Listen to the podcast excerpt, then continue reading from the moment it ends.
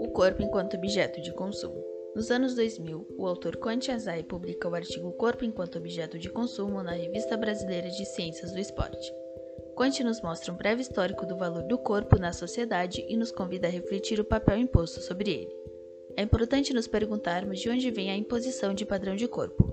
Bem, ao analisar parte da história da civilização, a imagem do corpo e práticas relacionadas a ele eram apresentadas de forma padrão por aqueles que tinham poder perante a sociedade.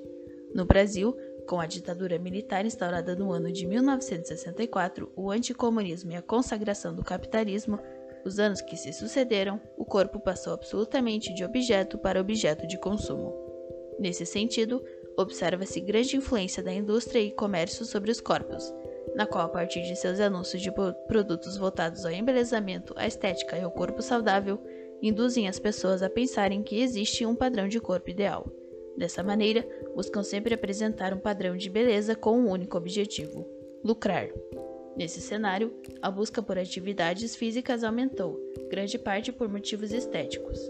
Nas academias, com algumas exceções, o papel do profissional físico passou a se designar a estética corporal, deixando em segundo plano preocupações como a saúde.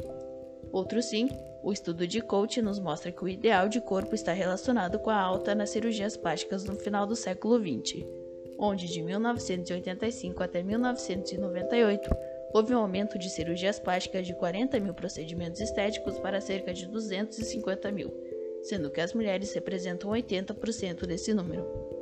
Dessa forma, a indústria e comércio voltados ao corpo têm controle direto e indireto sobre nossos corpos, nos vendem uma imagem de que seríamos completos, felizes e saudáveis se alcançássemos esse padrão assim transformando nossos corpos em objeto de consumo.